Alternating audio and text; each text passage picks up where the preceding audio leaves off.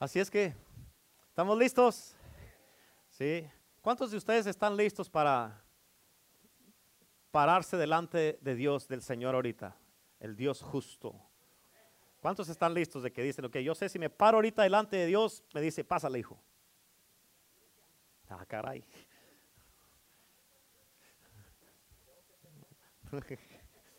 Amén. ¿Cuántos saben que ah, ah, la, ahí viene el día de acción de gracias? Y haya turkey o no, va a llegar ese día. ¿Sí o no? Y Cristo va a venir, estés listo o no estés listo. Amén. Mientras tú pienses que tu vida es tu vida y que nomás ahí y que eso es todo lo que importa, entonces tal vez no vas a estar listo. Bueno, vamos a ir a la palabra de Dios. ¿Cuántos de ustedes se acuerdan del mensaje del domingo pasado que prediqué de la, la presencia de Dios en tu vida? ¿Cuántos se acuerdan? Sí, abra su Biblia, por favor. Recuerde que tiene que estar trayendo su Biblia a la casa de Dios.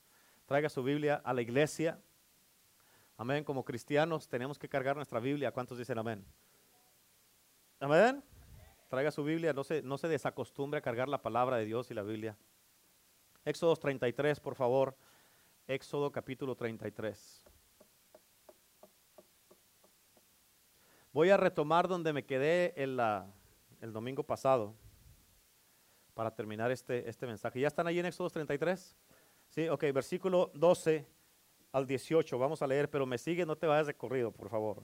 Dice la Biblia de esta manera, dice, y dijo Moisés a Jehová, mira, tú me dices a mí. ¿Cuántos de ustedes han escuchado a gente cuando dicen, vienen con el Señor, le dicen, usted Señor, es que usted Señor, y, y le pido Padre, y usted que le hablan de, de usted al Señor. ¿Sí? ¿Se han escuchado gente que le dice así al Señor? Aquí Moisés está hablando, dice, mira, tú me estás diciendo, Señor. O sea, ellos se hablaban, se tuteaban. ¿Por qué? Porque es su Padre. Y cuando tú no tienes confianza con Dios, con tu Padre, también tú no vas a tener esa confianza de decirle, Señor, te necesito. Amén. Y aquí la palabra, si tú miras, todos los hombres y mujeres de la Biblia siempre le hablaron con esa confianza al Señor, tuteándose con el Señor. Con confianza, pero sin falta de respeto. ¿Yes? Bueno, y dice, y dijo Moisés a Jehová, mira, tú me dices a mí, saca este pueblo, y tú no me has declarado a quién enviarás conmigo. Sin embargo, tú dices, yo te he conocido por nombre. Ok, yo, tú me conoces a mí, yo sé. Y he y has hallado gracia en mis ojos. Ahora pues, si he hallado gracia en tus ojos, te ruego que me muestres ahora tu camino para que te conozca. Mírame acá. Aquí, ¿cuántos saben que es importante que conozcas al Dios que estás sirviendo? No nomás que oigas de Él, sino que lo conozcas. Amén. Y aquí Moisés está diciendo, hey, ok, tú dices que me conoces y que he hallado gracia contigo, pero yo no te conozco. Si he hallado gracia en tus ojos, muéstrame tu camino para conocerte. Y dice, y haya gracia en tus ojos, y mira que esta gente es pueblo tuyo. Y Dios respondió en el versículo 14, Él dijo, mi presencia irá contigo y te daré descanso. Escucha esto. Aquí está Moisés hablando con Dios. En una conversación de aquí para allá y de allá para acá. Y Dios le está diciendo a Moisés, mi presencia va a ir contigo. Aquí no está diciendo, yo voy a ir con todos ustedes. Está diciendo, mi presencia va a ir contigo, Moisés. O sea, tú debes de estar orando todo el tiempo para que la presencia de Dios esté con tus pastores, porque si está con tus pastores, tú vas a ser bendecido. Amén, tú vas a ser bendecido. Y por eso es importante que tú estés orando eso todo el tiempo, Señor. Yo quiero que tu presencia vaya con mis líderes, con mis pastores. Amén. Y aquí dice en el 14, otra vez, dice, y él dijo, mi presencia irá contigo y te daré descanso. En otras palabras, la presencia de Dios, uno de los frutos de la presencia de Dios es que vas a poder descansar. Amén, te daré descanso. Y escucha, versículo 15. Y Moisés respondió, si tu presencia no, da, no ha de ir conmigo. En otras palabras, aquí Moisés también estaba hablando porque estaban hablando ellos dos. Si tú no vas conmigo, no están hablando del pueblo todavía. Si tú no vas conmigo, Señor, tú dices que tú vas a ir conmigo, pero si no vas conmigo, no nos saques de aquí. En otras palabras, yo no voy a poder hacer nada con este pueblo si tú no vas conmigo. En otras palabras, yo voy a echar a perder a todo este pueblo si yo voy solo. Te necesito conmigo, Señor. Quiero que vayas conmigo y quiero que tú estés conmigo. Si me quieres que yo lidere este pueblo, yo quiero conocerte y quiero que tu presencia vaya conmigo. ¿Cuántos dicen amén? Así es que en el versículo 16 dice, ¿y en qué se conocerá aquí que he hallado gracia en tus ojos, yo y tu pueblo, sino en que tú andes con, ¿con quién? ¿Con quién? Escúchame, aquí ya Moisés incluyó al pueblo. Ok, ya arreglé que vas a estar conmigo, ahora te incluyo y quiero que estés con nosotros. ¿Por qué? Porque si Dios está con tu líder, así como estuvo con Moisés, Dios promete estar con el pueblo. Eso es importante. ¿Cuántos dicen amén? Tienes que entenderlo. Así es que dice, ah, ¿en qué se conocerá aquí que haya dado gracia en tus ojos, y tu pueblo, sino en que tú andes con nosotros? Escucha lo que dice. Y que yo y tu pueblo seamos apartados. ¿Seamos qué? De todos los pueblos que están sobre la faz de la tierra. Tienes que entender esto, algo que a Moisés le estaba pidiendo a Dios, y esto es algo que esto es, nos aplica a nosotros también. Dice, yo y tu pueblo seamos apartados de todos los pueblos, en otras palabras, de todos los, los mundanos, de todas las religiones, de todas las creencias, de todo lo que hay en el mundo, que seamos apartados, que se nos haga una diferencia, que se nos diferencie a nosotros, que somos diferentes porque te tenemos aquí a ti, porque tú estás con nosotros. Amén. En otras palabras, tiene que haber una distinción. Tiene que haber una separación. Tú no eres como el mundo, como decía mi suegra que le decía a sus hijos, ustedes no son del montón. Tú y yo no somos del montón, somos hijos de Dios. Amén. Y tiene que haber una separación, una distinción donde tú y yo somos diferentes. ¿En qué va a conocer el resto del mundo que somos tú y yo diferentes? En que Dios está con nosotros. En que Dios está con nosotros y que, y que su presencia va. y Moisés le dijo, apártanos de todos. O sea, eh, nos aparta de todos para diferenciarnos que, no somos del mundo y no somos de otras religiones y no tenemos ídolos, pero nos aparta del somos del mundo, no, estamos en el mundo pero no somos del mundo. Esto, esto nos quiere decir así que la gente que nos miren va, tienen que querer lo que tenemos nosotros para ser del pueblo de Dios. ¿Cuántos dicen amén? Y en el versículo 17 dice, y Jehová dijo a Moisés, también haré esto que has dicho. O sea, le dijo, ok, yo lo hago. Dice, por cuanto has hallado gracia en mis ojos y te he conocido por nombre. El versículo 18 dice, entonces dijo, te ruego que me muestres tu gloria. ¿Cuántos dicen amén? ¿Cuántos de ustedes empezaron a poner por obra lo que les enseñé el domingo pasado de, empezar a descansar en la presencia de Dios? Levante la mano el que sí lo hizo. El que no es mentiroso y que, dice nomás porque, porque sí. Si, los que sí lo hicieron en realidad, que sí descansaste. Amén. ¿Y los demás por qué no? No, pues es que, ¿para qué? ¿Cómo que para qué? ¿Amén? Sí, no lo escuchaba. Excelente. Bueno. Pero escúchame, bien importante. Tú tienes que entender que vienes aquí a la iglesia, escuchas palabra de Dios y sales de aquí y allá la pones por obra. Si no pones por obra la palabra de Dios, entonces eres un oidor y no un hacedor. Y tienes que poner por obra. ¿Por qué? Porque si no, si no pones por obra lo que aprendes, entonces es como si no lo hubieras aprendido o viniste a la iglesia o al servicio diokis. ¿Por qué? Porque no estás poniendo por obra nada. ¿Yes? So, ¿Cuántos descansaron? ¿Cuántos pusieron por obra la palabra de Dios y si empezaron? ¿Cuántos pararon de violar la ley de Dios y sí empezaron a descansar? Te voy a decir esto, te voy a explicar un poquito eso del descanso que dice Moisés aquí. Este tipo de descanso no es nomás algo que haces. Amén. Es algo que tienes que aprender a descansar en la presencia de Dios. Tienes que aprender a descansar en la presencia de Dios. Porque si no lo haces, escucha, si no descansas y si no lo haces, no vas a alcanzar a llegar hasta donde Dios quiere que tú llegues, nomás por no descansar. Amén. ¿Por qué te digo esto? Porque eso fue lo que Dios me dijo a mí. Dios me dijo, tengo, quiero hacer muchas cosas a través de ti, Renato. Hay ciertas cosas que Dios quiere hacer a través de mi vida, pero si no aprendo a descansar, si no descanso en su presencia, no voy a poder lograr todo lo que Dios quiere hacer a través de mi vida. ¿Por qué? Porque me voy a acabar antes de tiempo. Hay mucha gente que se ha muerto antes de tiempo por su vida estresada. ¿Sabías que el estrés ha causado muchos ataques al corazón? Amén. Y por el estrés, el estrés, el estrés, Dios tiene planes y propósitos para tu vida pero por el estrés y porque confías en ti mismo, porque no confías en Dios y no descansas, es que no puedo estar descansado, no puedo estar acostado. Ok, dale a ver hasta dónde llegas. Amén.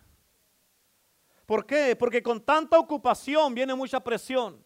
Y con la presión te viene el estrés. Y luego tu estilo de vida, tu manera de ser, tu manera de hablar, tu carácter, tu personalidad va a reflejar lo que hay adentro de ti.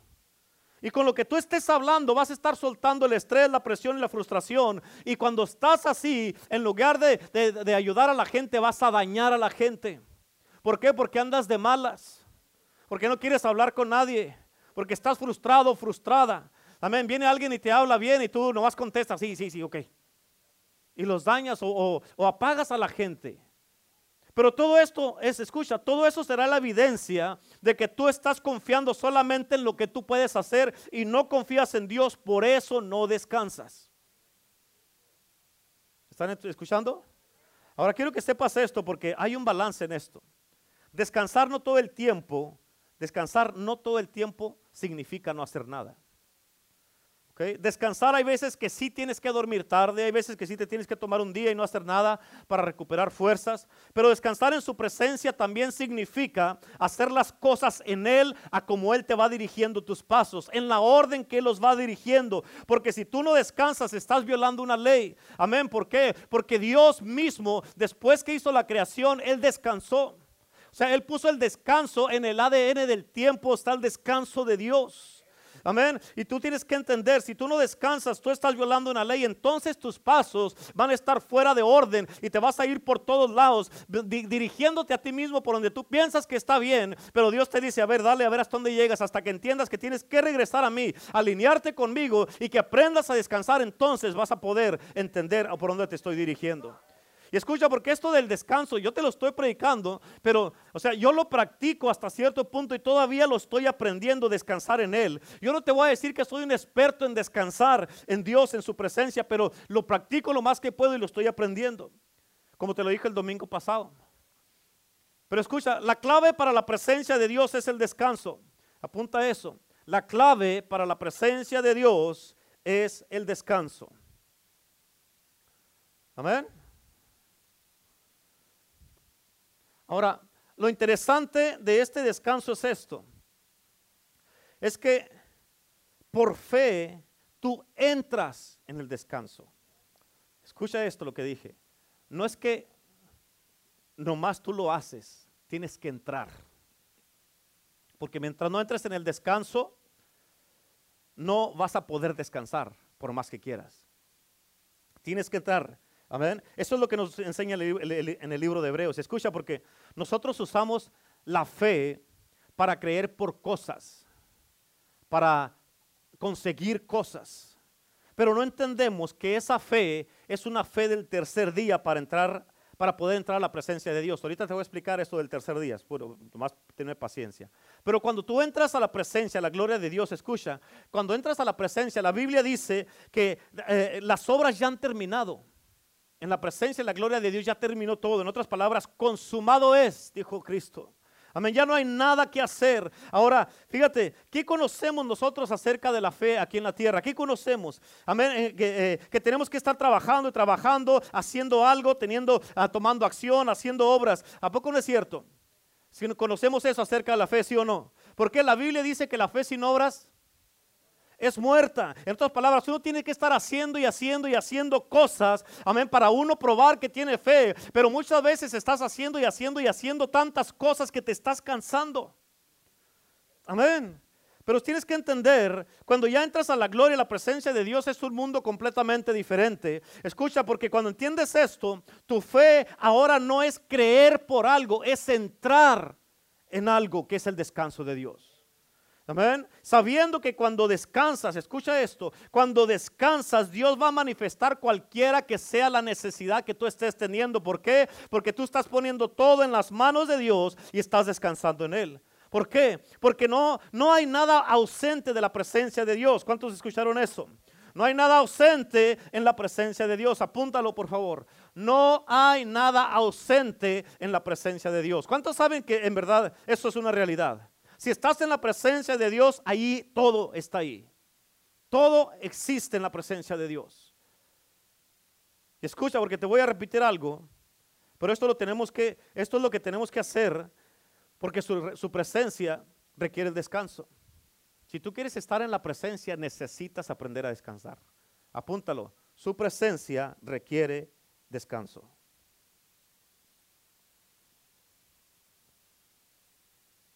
Amén. Ahora, cuando tú no descansas, te vas a estresar. Y hay muchos estresados aquí. I know it, I know it. Por eso su presencia requiere descanso. ¿Por qué? Porque en su presencia está la suficiencia divina. ¿Está qué? Apúntalo. Todo es suficiente en la presencia de Dios. En su presencia está la suficiencia divina. Y luego apuntas ahí Salmo 78 para que tú lo leas. Y eso lo vas a, leer ahí, lo de la suficiencia divina. Ahora, con los hijos de Israel, quiero que pongas atención a esto, es bien importante. Con los hijos de Israel, cuando los hijos de Israel, ellos necesitaban comida, ¿sabes qué pasaba? Aparecía la comida. Cuando querían tomar agua, ¿sabes qué pasaba? Aparecía el agua. Amén, piensen ellos en esto. Ellos no tenían que ir a ningún lugar para ir a agarrar comida o agarrar agua. No tenían que ir a ningún lado. ¿Por qué? Porque todo lo que necesitaban estaba en un lugar. ¿En donde En la presencia de Dios. ¿Por qué? Porque Dios estaba con ellos.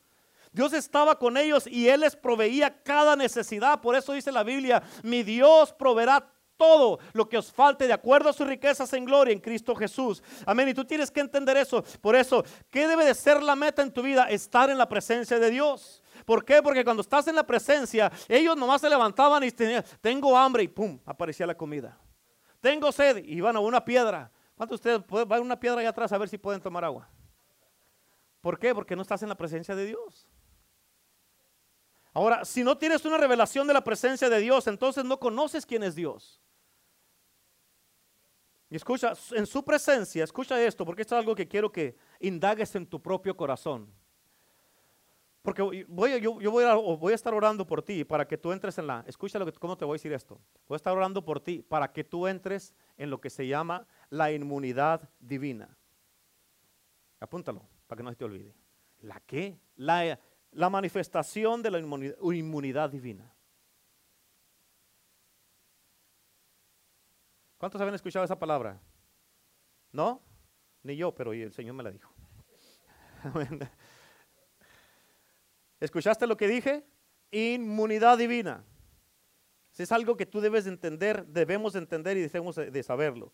Eso fue lo que Dios me dijo. Ahora, ok, pastor, eso se lo dijo Dios, pero ¿qué quiere decir eso? ¿Qué significa esto? Número uno, apúntalo. Número uno, significa que, no, que tú no puedes enfermarte más en su presencia. Amén. No puedes enfermarte más en su presencia. Amén. Y número dos, número dos, no puedes quedarte enfermo en su presencia. ¿Sí? ¿Me están entendiendo, sí o no?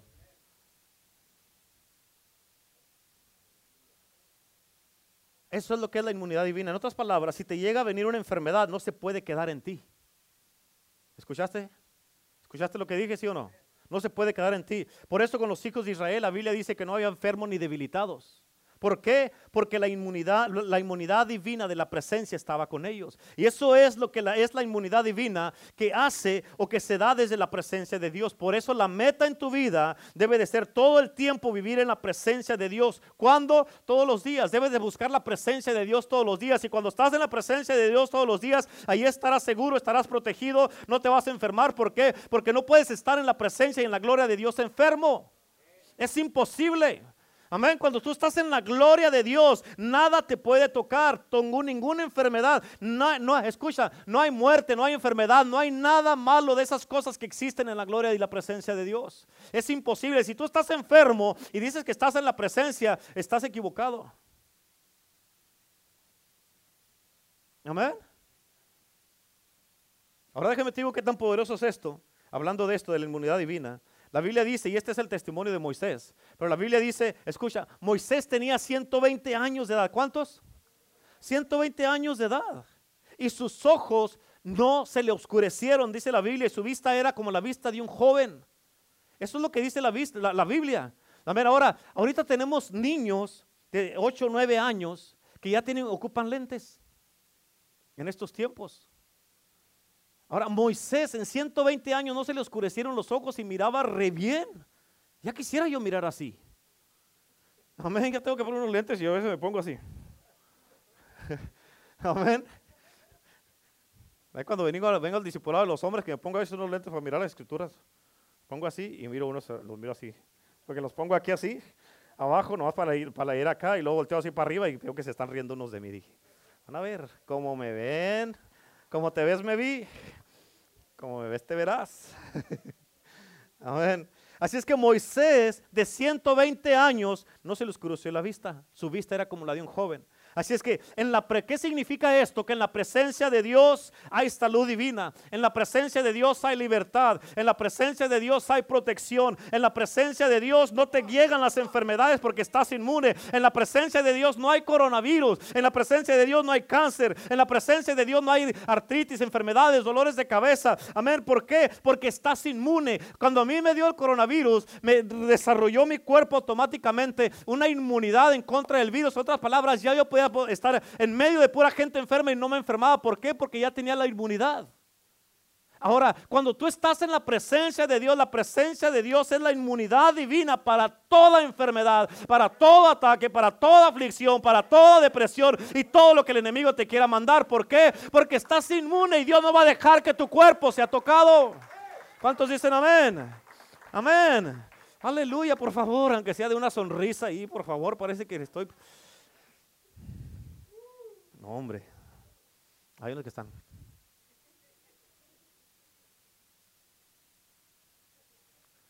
Amén. Híjole, no. Tiene, tiene un codazo al que está a su lado. Digo, ¿qué pasa? Así que tu cuerpo trabaja, escucha, tu cuerpo trabaja y funciona diferente en la presencia de Dios. ¿Escuchaste? Tu cuerpo funciona y trabaja diferente. ¿Por qué? Porque tu cuerpo se hace así, es atraído a la presencia de Dios. Cuando estás en la presencia de Dios, amén, somos uno con Dios. Dice en 1 Corintios 6, 17 que el que se une al Señor, un espíritu es con Él. Y si tienes el espíritu de Dios, el espíritu, ¿tú crees que el espíritu de Dios está enfermo? Y si eres uno con Él, ¿tú crees que vas a estar enfermo? Entonces, ¿qué tienes que buscar? La presencia de Dios. Ah, ¿Tú crees que si eres un espíritu con Dios estás en depresión, afligido, con ansiedad, con pensamientos suicidas? No. Entonces, ¿qué tienes que buscar? La presencia de Dios. Escucha, en realidad, sí, en realidad, la palabra de Dios nos dice, Dios prometió nunca, ni, nunca dejarnos de abandonarnos. ¿Qué significa eso? Que tú tienes que estar... Ah, consciente. Tienes que concientizarte a ti mismo, hablarte a ti mismo y estar consciente de la presencia de Dios en tu vida todos los días. ¿Cuándo?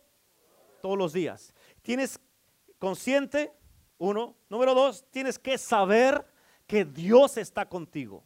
Saber que Dios está contigo. Amén. Y número tres, consciente, saber y reconocerlo. ¿Por qué? Porque Dios está contigo todo el tiempo porque lo prometió, pero muchos no están conscientes de esta presencia de Dios en sus vidas. Él prometió nunca dejarte ni abandonarte, sino estar contigo todos los días. ¿Hasta cuándo? Hasta el fin del mundo. O sea, ¿qué significa eso? Dios está contigo, su presencia está contigo, Él está ahí, pero como no estás consciente, vives como si Dios no está contigo. El problema es que no lo tomas en cuenta, no es que no está contigo. Amén. O sea, tienes que estar consciente y luego qué? Tienes que saber, ya cuando sabes que Dios está contigo, entonces lo vas a tomar en cuenta y vas a poder platicar con Él. Si tú vas, a tu, si tú vas al trabajo, ahí va Dios contigo. Si vas a la tienda, ahí anda Dios contigo, en la tienda, ahí confusiando el carrito contigo. Amén. Si estás pagando biles, aunque andes enojado porque andes pagando biles, ahí está Dios contigo. Amén. Si estás en la casa, ahí está Dios contigo. Amén. Si te estás bañando, ahí está Dios contigo.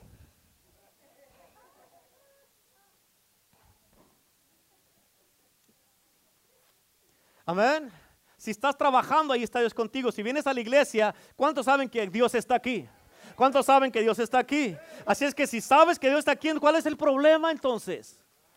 Amén, que no estás consciente, no lo sabes y no lo reconoces. Como no lo reconoces, tú tienes la culpa y por eso vives como si estás abandonado. Amén. El problema no lo tiene Dios. El problema lo tenemos nosotros. Amén, que no lo reconocemos, no lo sabes y... algo así. Amén. ¿Tú sí están entendiendo eso? de la presencia de Dios? Donde quiera que estés, a la, hora, que estés, no importa dónde estés y que lo que estés haciendo, no importa, no importa, no importa. El problema de esto, tengo que seguir haciendo una, una pequeña pausa en esto, pero el problema de esto es de que hay muchos cristianos que no quieren a Dios todo el tiempo con ellos. Amén. ¿Sí, ¿Sí me saben lo que estoy diciendo? ¿Por qué? Porque quieren hacer cosas y Señor, ¿por qué no te vas un rato? Ve a ver al otro de tus hijos por ahí. Tengo que hacer esto. Amén. ¿Verdad? Y muchos no lo quieren, no quieren reconocer, no quieren estar conscientes y quieren vivir como que Dios no está ahí. Pero aún con las cosas malas que estás haciendo, diciendo, pensando, ahí está Dios. Si tienes un problema de pornografía, Ahí está Dios y Dios está así. Y llega tu esposa y... Hola amor, te estaba esperando. Y Dios dice, le tienes más miedo a ella que a mí. Yo te estoy viendo, ella no te vio.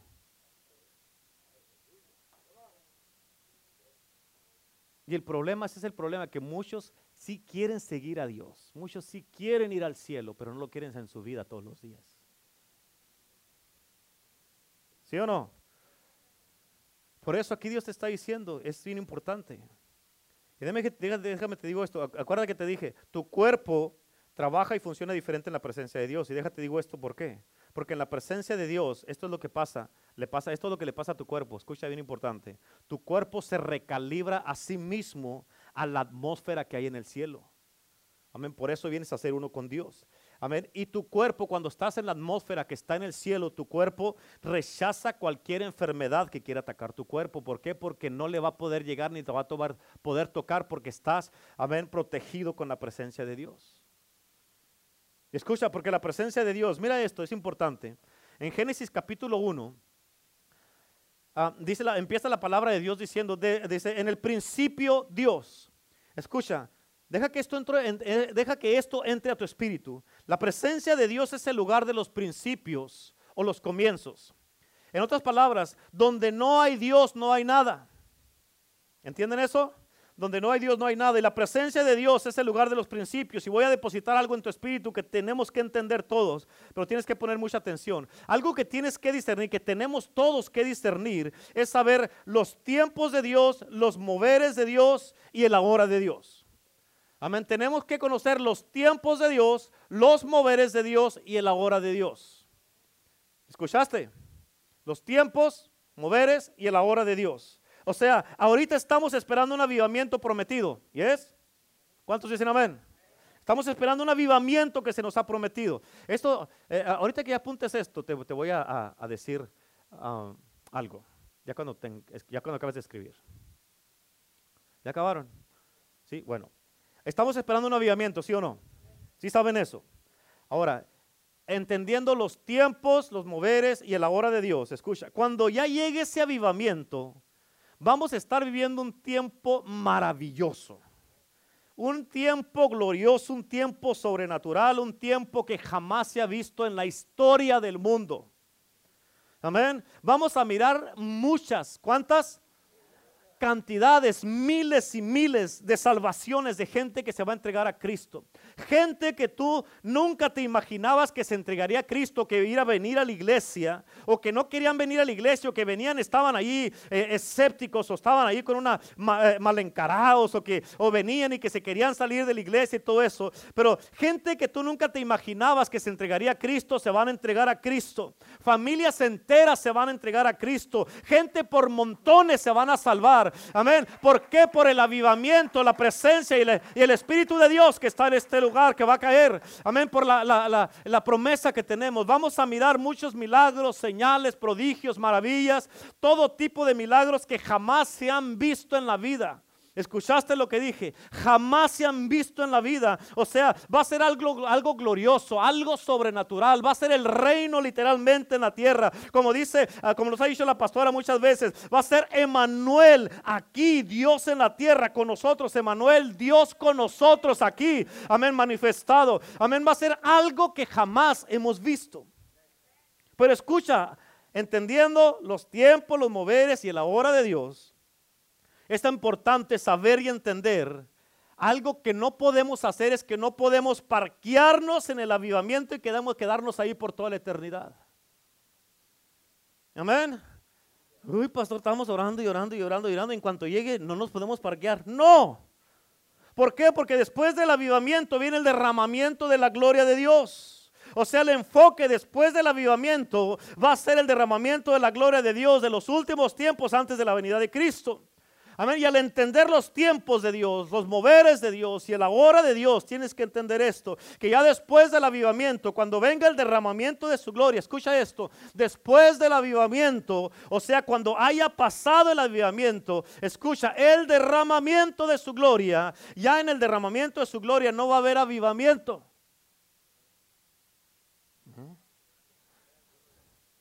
Amén. Te lo voy a explicar. Yo sé que te quedaste desde a seis.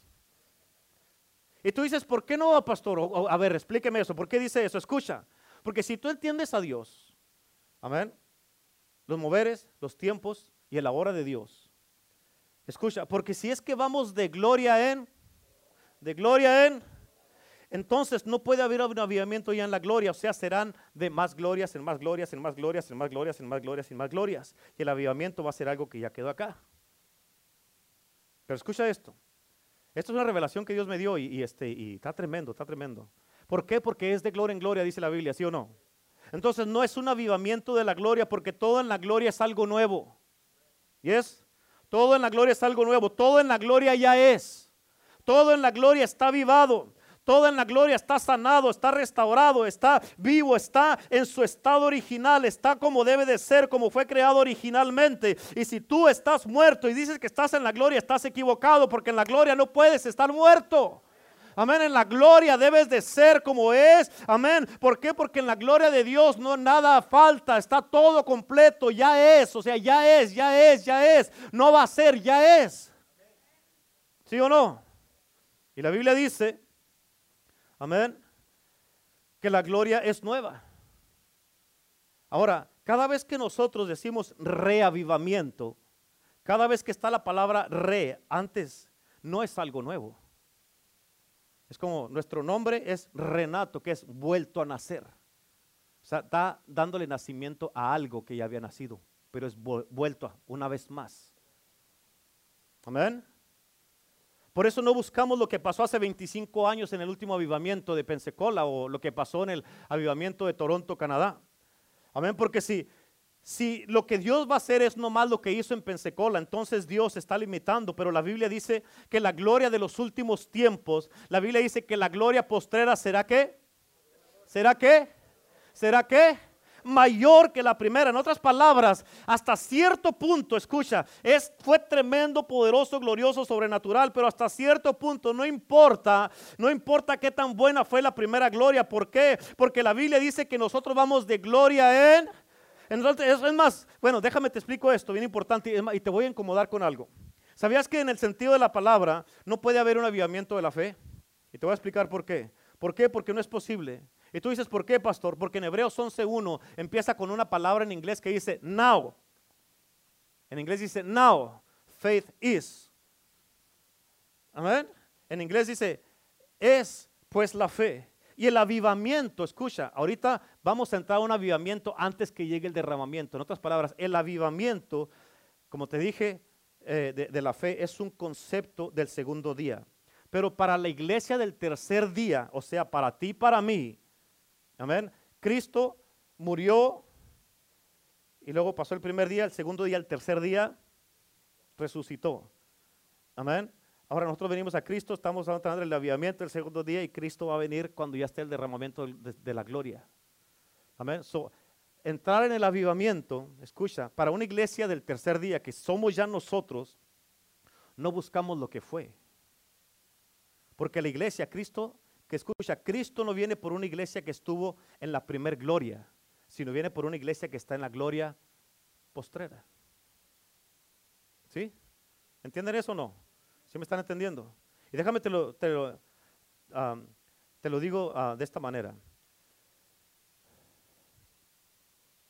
Lo que está conectado a la gloria postrera, porque la Biblia dice, ojo que no ha visto, ni ha oído es lo que Dios tiene preparado para los que le aman. O sea, hemos leído y hemos mirado de las glorias pasadas, ¿sí o no?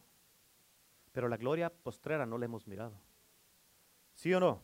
La gloria postrera no la hemos mirado.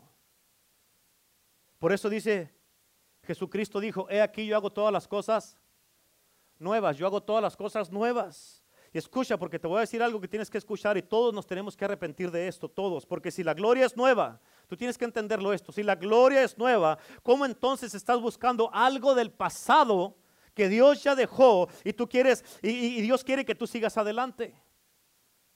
Amén. Ya lo del pasado ya quedó atrás, ya quedó en el pasado, ya fue del pasado. Amén. La primera gloria fue para aquella generación, pero viene la gloria postrera que es para esta generación y no puedes estar anhelando lo de allá cuando Dios quiere llevarte para acá, cuando quiere que sigas avanzando. ¿Cuánto dicen amén? Y fíjate, en otras palabras, cuando tú estás anhelando otros moveres pasados, estás anhelando, ay, eh, eh, extraño la iglesia en la que estaba, extraño en el lugar donde estaba. ¿Tú crees que Dios se equivoca cuando hace las cosas y cuando te saca de un lugar, te saca nomás para dejarte peor que como estabas o llevarte de gloria en gloria. Amén. Dios no se equivoca y que tú estés en este lugar es un plan de Dios, un propósito divino de Dios y te trajo con una, pues, es una señal del cielo que estés en este lugar. Y cuando tú estás así, ah, deseando lo pasado, queriendo lo pasado, ay, me acuerdo de aquellos tiempos cuando hacíamos esto, ay, cómo anhelo eso. Estás como los hijos de Israel cuando estaban, cuando salían, cuando estaban extrañando Egipto que se querían regresar a comer pepinos y cebolla.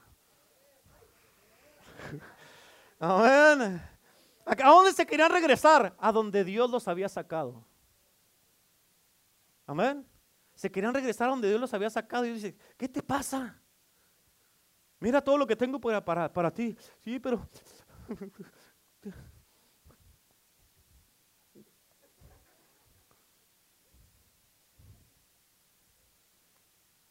Y muchas veces si tú no entiendes los tiempos, los moveres y la hora de Dios, si Dios te ama suficiente y vas a, vas a hacer algo poderoso, Dios te va a agarrar y te va a decir, entra. Te va a forzar a entrar. Y si tú estás aferrado, te va a decir, ok, regrésate. Vete a tu Egipto. Vete a la cebolla. Amén. Pero escucha, eso es lo que hace mucha gente. ¿Por qué? Porque no les gustaba cómo se miraba a donde Dios los estaba llevando. Ay, es que esto, yo no pensaba que iba a ser tan difícil. Hombre, aquí me están estirando mucho.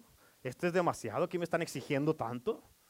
No, hombre, me pide mucha santidad aquí, pues yo no soy tan santo, pastor. Amén. ¿Qué es eso, pastor? ¿Quiere que me aparte? Y entonces, pues póngame en una vitrina en la iglesia para no salir de allí. Pues si quiere lo ponemos. Con tal de salvar su alma, lo ponemos en una vitrina. ¿Cuántos dicen amén? Amén. Oh, es que eso es mucho, pastor. Y no les gusta cómo se mira a donde Dios los va llevando. ¿Tú crees que los hijos de Israel estaban contentos cuando iban a medio desierto? Pues ¿dónde está la tierra? No que leche y miel, que pura leche, que miel ni que nada. Aquí pura, puro maná, puras codornices. Esto no me gusta, está recaliente aquí. Puro quejarse. Digan amén los que se quejan. Digan amén. No, no están. Sí, si se muevo la boca se me va a salir el amén. amén. ¿Sí o no? O no les gusta cómo se mira donde Dios, donde está el proceso de Egipto a la tierra prometida y van en medio, pues esto ya no me está gustando, esto es, ya, es como que ya se está pasando el pastor. ¿Amén? Y no les gusta, y por eso prefieren y anhelan lo que tenían. Escucha, dice la Biblia, que es de gloria en, no de Egipto en Egipto. Amén. En otras palabras, sí, si estamos esperando un avivamiento y lo queremos, lo queremos, lo anhelamos. Hemos estado orando, ayunando, que hasta nos han salido canas verdes, pero lo estamos pidiendo y lo vamos a seguir orando. No nos vamos a dar por vencido porque sabemos una promesa, el que lo prometió es fiel y va a cumplir. Amén. Pero después, de, después del avivamiento, luego, luego, después de lo que Dios haga en el avivamiento, va a venir el derramamiento de su gloria y entonces el avivamiento será algo del pasado. Vamos a entrar al tercer día. ¿Por qué? Porque entrando al derramamiento de su gloria, entonces va a ser rápida la venida del Señor. Amén. Entrando al avivamiento tenemos que reempujar nuestra vida, en otras palabras, volver a, reenfocarnos y empujarnos. Amén, agarrarte tú mismo, pucharte, dirigirte a ti mismo. Amén. Amén, tienes que, em, tenemos que reempujar nuestra vida para irnos a lo que Dios quiere hacer, que es el derramamiento de su gloria. Por eso tenemos que mantenernos en la hora de Dios, en el mover de Dios y en la, ¿qué dice? ¿Qué puntaste? A la hora. Sí, amén, amén, amén. Amén. Y escucha, porque Dios está buscando hacer algo nuevo. Amén. Dios está buscando hacer algo fresco de su presencia. Escucha esto. Es tan fresco y tan nuevo y tan poderoso que va a temblar la tierra con lo que Dios haga. No puede venir la gloria de Dios y no pasar nada. No puede venir el derramamiento del Espíritu Santo y no pasar nada. En Jerusalén llegó el derramamiento, el bautismo del Espíritu Santo y todo Jerusalén se dio cuenta porque viene con un estruendo recio. No viene el Espíritu Santo y habla en lenguas. Así no viene el Espíritu Santo. Me va a venir y te va a golpear tu vida aquí. ¡pum! Amén, te va a voltear y ahora rabasanda, rabasito la raba. Vas a empezar a hablar en lenguas porque, porque el Espíritu Santo no viene a ver, no viene escondidas, viene como un estruendo recio que soplaba, dice la palabra de Dios, que va toda la gente, eh, escucha, cuando venga ese derramamiento, el valle se va a concientizar de que Dios llegó a este lugar. El valle se va a concientizar y va a decir, vámonos, vámonos, porque allá está. Es más, va a haber gente, como ha ocurrido en otros avivamientos, que van a estar en la cantina y van a decir, oh, ay, ay, ay, ay, necesito a Dios, necesito arrepentirme y van a salir corriendo amén, a la iglesia, arrepentirse, a recibir a Cristo Jesús en su corazón. Va a venir gente enferma que bajándose de su carro en el parqueadero se van a sanar por la presencia de Dios que está en este lugar. Amén. Eso es lo que va a pasar. De repente tus hijos van a decir, yo quiero ir contigo a la iglesia. Vámonos. Vámonos. No te pongas religioso y, les digas tú, ¿y tú qué mosca te bico? Y nunca quieres ir a la iglesia. No hagas eso, no, no. Trucha, trucha, trucha, carrucha, trucha. Amén. Amén. Aleluya. Así es que Dios no va a regresar a glorias pasadas. ¿Cuántos dicen amén? Apúntalo que no se te olvide, que sea parte de tu vida. Dios no va a regresar a glorias pasadas. ¿Estamos bien? ¿Sí? ¿Están contentos? ¿Están aprendiendo algo? Sí, tremendo, ¿verdad? Dios no va a regresar a glorias pasadas. Dios va de gloria en... Mira esto. La Biblia dice, el que fue, el que es y el que ha de venir. Otra vez esto. El que fue, el que es y el que ha de venir. ¿Sí? Y tú no puedes quedarte en el que fue. En otras palabras, tienes que estar siempre en el ahora de Dios, en el que es ahora y en el que ha de venir. Amén. Así es que en su presencia hay un recalibrar, recalibrar de tu cuerpo, amén, para que tu cuerpo se alinee a la atmósfera del cielo. Es donde tu cuerpo se aclimata a las cosas de lo sobrenatural y por eso entras en esta, en esta ah, protección divina de Dios, donde nada te puede tocar y tú estás protegido, porque estás en la presencia de Dios. Ahora, ¿qué es lo que tú tienes que hacer en orden para... ¿Te acuerdas que el domingo pasado te dije que tenemos que tener una transición? ¿Qué es lo que tienes que hacer en orden para transicionar de la unción, de tus dones, de lo que sabes, lo que has experimentado, lo que has visto? Amén. ¿Qué tenemos que hacer para hacer esta transición de todo eso a la presencia de Dios? Te lo voy a decir, pero escucha. Para entrar en el descanso, en el descanso de su presencia, tú tienes que rendir el control a Dios. Amén. Apúntalo. Si quiero descansar, tengo que rendirle el control a Dios.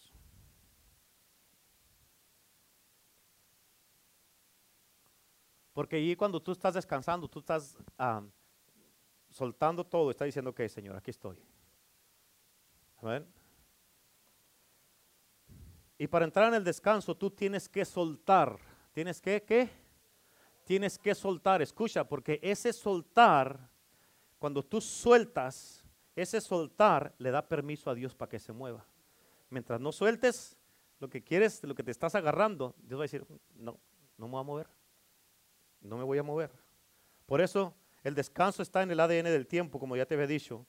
Y también, escucha, porque partes de las características de su presencia, ah, hay unas características de su presencia, hay muchas, pero nomás, hoy día nomás te voy a dar cinco, que las voy a relacionar con lo que te estoy predicando. Apunta esto, número uno.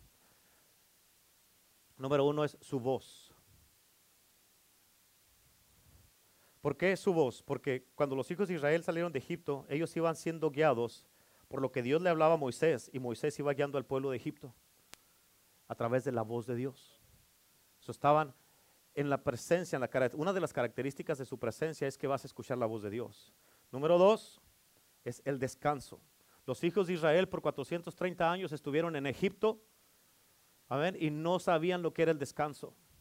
Pero cuando salieron de Egipto empezaron a descansar. ¿Por qué? Porque ya estaban en su presencia.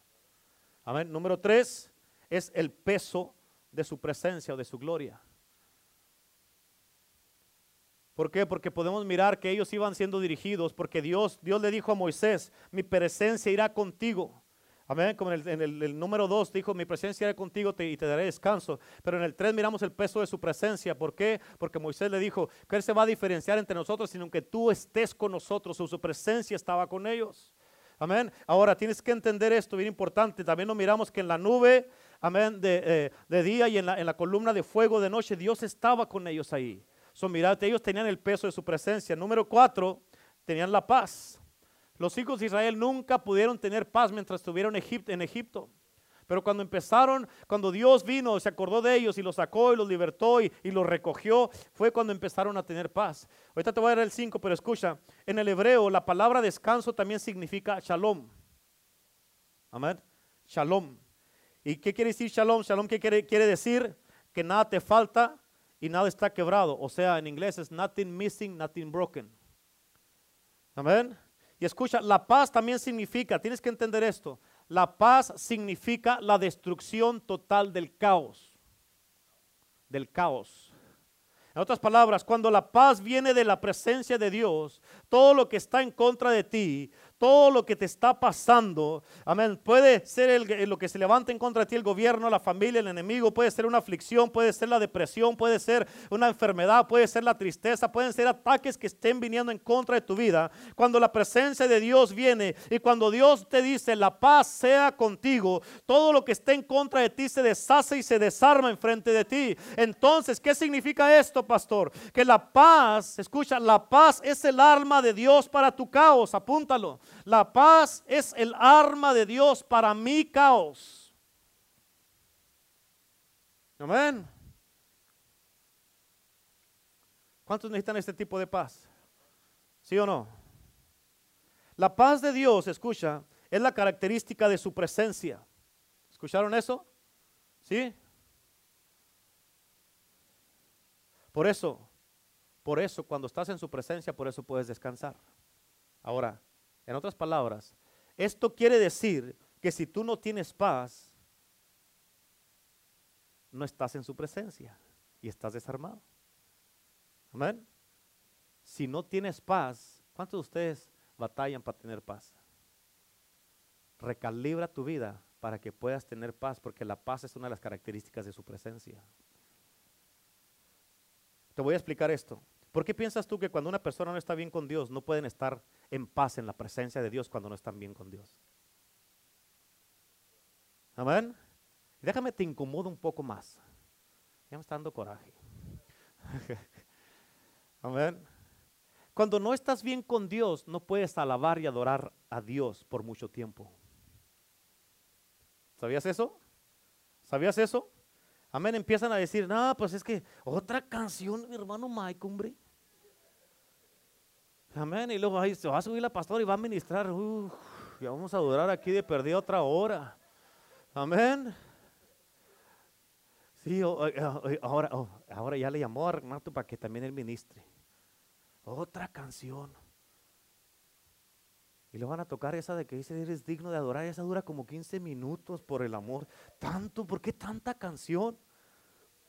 Escucha, entonces, cuando no estás bien con Dios, la adoración será muy larga para ti. ¿Escuchaste? Cuando no estás bien con Dios, la adoración será muy larga para ti. Y no quieres pasar tiempo con Él. ¿Por qué? Porque no estás bien con Él. ¿Sí o no? Y buscarás cualquier excusa para salirte de su presencia, como irte al baño, contestar el teléfono, pararte de tu silla empezar a caminar a través de la iglesia. Hágala que está a su lado.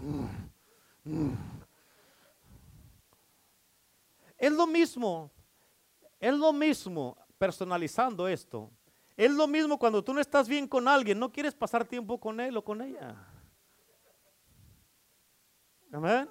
Así es que la paz, la paz es una manifestación del orden divino en la presencia de Dios.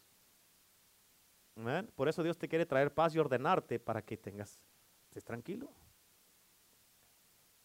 Ok, son las características número uno que era. Número dos. Número tres. Número cuatro. Y número cinco es la provisión divina. Estas son unas de las características, no todas, cuando una iglesia está en la presencia de Dios. ¿Por qué? Porque cuando si tú miras a los hijos de Israel en el desierto, tú puedes mirar estas cinco cosas que te di en ellos. Lo puedes mirar en ellos. Ahora mira esto porque estamos acostumbrados a decir, esto es algo que mucha gente dice. Dicen, donde hay visión hay provisión. Donde hay visión hay provisión. ¿Cuántos han oído eso, eso o han dicho eso? Bueno. Levante la mano. ¿Cuántos han oído o dicho eso? Ay, no, no han oído nada ahora. Amén. Uno están así. No sé si me, esa es una trampa que voy a caer aquí o no voy a caer. Mejor me quedo así callado. Amén. Déjame probarte con algo. ¿Cuántos de ustedes aquí tienen una visión? Levanten la mano, los que tienen una visión. Levanten la mano. Levante la mano. Cabe como que está aquí, como que está contento. Yo tengo visión, pastor. Soy visionario. Aleluya, gloria a Dios. Levante la mano el que tiene una visión. Ok, ahora, ok, baja tu mano. Entonces ya tiene la visión. ¿Sí? Yes. Ahora la pregunta es, ¿cuántos necesitan la provisión? Ah, todos, ¿verdad que sí? ¿Por qué? Porque esa declaración que donde hay visión hay provisión es una, es una verdad incompleta o a medias. Amén. ¿Por qué? Porque lo que le falta entre la visión y la provisión es una palabra. Y es la palabra es la presencia de Dios. Amén. Es la presencia de Dios. Porque escúchame, tú puedes tener toda la visión que quieras en el mundo. Pero si no tienes la presencia de Dios vas a batallar porque no vas a tener la provisión. ¿Sí o no? Es decir, la pura visión sola no es suficiente, no es lo suficientemente fuerte para que tengas la provisión. Necesitas la presencia de Dios. Por eso, tú sabes esto que aquí de, aquí de Iglesia el Poder del Evangelio, tú sabes esto muy bien. Dios no nos ha llamado a ser motivadores profesionales que nomás decimos cosas que riman una con la otra. Amén. Dios nos llamó a hablarte la verdad a darte el evangelio de Jesucristo, a predicarte la verdad, a darte la verdad y nada más que la verdad, le guste a la gente o no le guste. Aquí te vamos a hablar de Cristo Jesús, del evangelio de Jesucristo, que es el poder para salvación a todo aquel que cree. Te vamos a hablar, todavía vamos a seguir hablando de la sangre de Cristo, el Espíritu de Dios, el derramamiento, la gloria, la presencia de la santidad. El pecado sigue siendo pecado, mentira sigue siendo pecado. Todas te vamos a hablar la verdad. ¿Por qué? Porque es la verdad y nada más que la verdad. ¿Cuántos dicen amén? No estamos aquí para ser motivadores profesionales. Amén. Sí se oyen muy bonito las rimas, ¿a poco no es cierto? Soy muy bonito, pero los que las dicen, ellos muchas veces ni siquiera entienden lo que están diciendo y ellos mismos tampoco lo tienen. ¿Cierto o no es cierto? Escucha, porque voy a, ya vamos a empezar a aterrizar. Escucha, por eso el temor es la ausencia de la presencia de Dios. ¿Sí? Apúntalo. El temor es la ausencia de la presencia de Dios. En otras palabras, mientras tengas miedo, eso va, va a, separar de ti. La, tú te estás separando de la presencia de Dios. Porque si estás en Dios, en la presencia, ¿a qué le tienes miedo?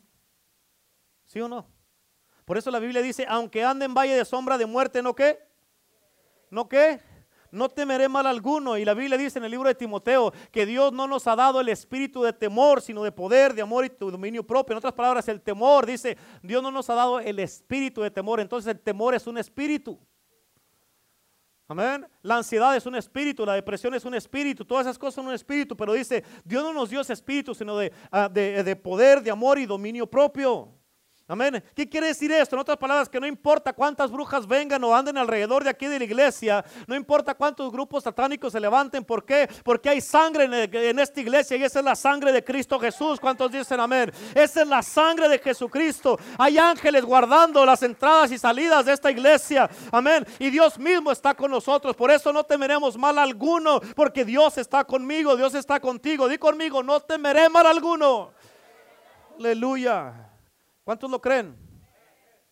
Amén. Sí sabemos que se mueren los diablos. Sí sabemos que se ven los brujos y las brujas, los santeros, pero nunca se te puede olvidar que a pesar de que ellos se muevan, no se te puede olvidar. Déjalos que se muevan todo lo que quieran, pero no se te puede olvidar que mayor es el que está en ti que el que está en el mundo. No se te puede olvidar el poder de la sangre de Cristo Jesús. Déjalos que se muevan, pero no se te puede olvidar el poder sobrenatural de la presencia de Dios con nosotros. No se te puede olvidar quién es el que está con nosotros. Emanuel, el Hijo de Dios, si quiere decir Dios con nosotros. No se te puede olvidar eso. No se te puede olvidar que Él prometió nunca dejarte ni abandonarte, sino estar contigo todos los días hasta el fin del mundo. No se te puede olvidar eso. Amén. Escucha esto, porque Dios es nuestro refugio y nuestra fortaleza. Él es nuestro pronto auxilio en el tiempo de tribulaciones, dice la Biblia. Y Él está aquí en esta iglesia. Él está en tu casa. Él está con tu familia. Él está en tu matrimonio si estás casado. Él está en tu negocio. Él está en tu trabajo. Él está con los que nos estén mirando a través de las redes sociales. Ahí está contigo. Amén. No se te puede olvidar eso. Su presencia está contigo. ¿Cuántos dicen amén? No se te puede olvidar. Y si su presencia está contigo, hay una protección divina alrededor de ti. Por eso dice la Biblia, oh Señor, muchos son mis adversarios. Muchos son los que se levantan contra mí. Muchos son de los que dicen de mí, no hay para él salvación de Dios. Mas tú, Jehová, eres escudo alrededor de mí, mi gloria y el que levanta mi cabeza. ¿Cuántos dicen amén? Aleluya. Amén. Por eso cuando tú mueves tu conciencia, cuando mueves tu conciencia de su presencia, entonces tus situaciones y tus problemas se convierten en tus ídolos. Amén. Y hay muchos que tienen ídolos por todos lados. Por eso que te dije al principio, tienes que concientizarte, saber y reconocer. Cuando mueves tu conciencia, tu conciencia de su presencia, engrandeces los problemas mucho más de lo que engrandeces a Dios y eso es tu ídolo. Amén. ¿Por qué? Porque tú estás mirando más en un problema no, no, no, en lugar que mirar el Dios grande y poderoso que sirves. ¿Me entiendes? ¿Estás entendiendo? Entonces tienes que estar concientizado, tienes que saber y reconocerlo. Concientizado, saber y reconocerlo. ¿Sí? Y lo que Dios te, quiere decir en el día de hoy, en este día, para ti, a cada uno de los que estamos aquí, es que tú tienes que derribar y destruir esos ídolos en el nombre de Cristo Jesús en este día. Todos esos ídolos que tú has mismo levantado, porque has quitado tu conciencia. una de las cosas, de las razones por qué eh, mira los problemas tan grandes y puede ser una, cosa tan pequeña, pero lo miras tan grande, es por qué, porque tú no, te has desconcientizado de la presencia de Dios contigo. Porque no sabes que Él está contigo y porque no lo tomas en cuenta. Amén. Es importante que tú sepas eso, concientízate, demándate a ti mismo, háblate a ti mismo, Renato, tienes que concientizarte, Dios está contigo. Para de vivir como un huérfano porque Dios está contigo. Dios te va a ayudar, Dios te va a cuidar, Dios te va a proteger. Tienes que concientizarte a ti mismo. Amén. Cuando te quiera venir el espíritu de temor, no, no, no, no, no, no, no. Dios está conmigo. Cuando te quiera venir un síntoma a tu cuerpo, no, no, no, no. Por sus llagas he sido curado. Esto no, no, no. Amén. Yo soy un hijo de Dios, una hija de Dios. Y esto que estoy sintiendo no existe en el cielo y no debe de existir aquí en mi cuerpo. Está ilegal, así es que fuera, fúchila. Amén. Sácalo de ti. Amén. Tienes que, ¿por qué? Tienes que entender que debes de vivir de esta manera y ser santamente terco para decir, no, no, no, como decía la pastora cuando la vacuna, no me duele, no me toques donde no me duele. Amén. Así, aférrate a eso.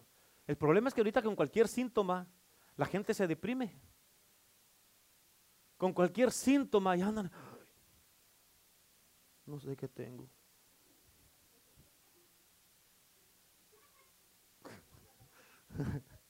Amén. ¿Qué tiene, hermano? No sé, me duele aquí. Pero ¿por qué? ¿Qué? ¿Por qué les no sé? Yo creo que tal vez es cáncer, pastor. ¿Cómo sabes? Amén. Tal vez comió de más y trae una bola de gas ahí y es todo lo que tiene y usted dice que es cáncer.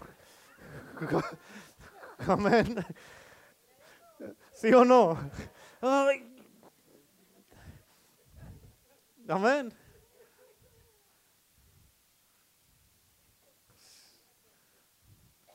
Escucha, porque voy a, voy a decirte esto, bien importante. Voy a recapitular algo bien poquitito, bien poquitito, bien poquitito. Y este, la presencia de los últimos tiempos es entrar en el descanso. ¿Entendiste eso? La presencia de los últimos tiempos es someterte a la soberanía de Dios, donde tú no te le adelantas a Dios. ¿Te acuerdas que te dije el domingo pasado? Porque si te le adelantas a Dios, como Moisés, él dijo, yo de aquí no me muevo si tú no vas conmigo. ¿Ok? So, si tú te le adelantas a Dios, tú estarás saliéndote de la voluntad de Dios. ¿Ok? Y tus pasos, cuando te sales de la voluntad de Dios, tus pasos ya no estarán ordenados por Él. ¿Ok? Y cuando tus pasos ya no están ordenados por Él, tampoco lo van a estar las bendiciones. Ahora, escucha, porque no tendrás, si te sales, si te le adelantas a Dios o te sales de la voluntad de Dios, ya no vas a tener cobertura ni protección. No estarás bajo el cuidado de Dios si te sales de la presencia. Por eso la clave de vivir en su presencia es una palabra, apunta esto. La clave de vivir en su presencia, y le vas a poner así como te estoy diciendo, la clave de vivir en su presencia es una palabra. Escribe eso, es una palabra. La clave para vivir en su presencia es una palabra. ¿Ya? ¿Ya están ahí? Obediencia. Obediencia. Amén. La clave para vivir en su presencia es una palabra y esa palabra es obediencia. Escucha. ¿Por qué, pastor? Porque detrás de cada acto de obediencia hay un milagro. Detrás de cada acto de obediencia hay protección, hay sanidad, hay libertad, hay favor, hay salvación, hay plenitud de gozo, hay paz y hay descanso. Detrás de cada acto de obediencia vas a encontrar todas estas cosas. Amén. Por eso en el día de hoy, ¿cuántos de ustedes quieren entrar en la presencia de Dios? Levanta tus manos ahí donde está. Vamos a orar en la presencia de Dios. Levanta tus manos.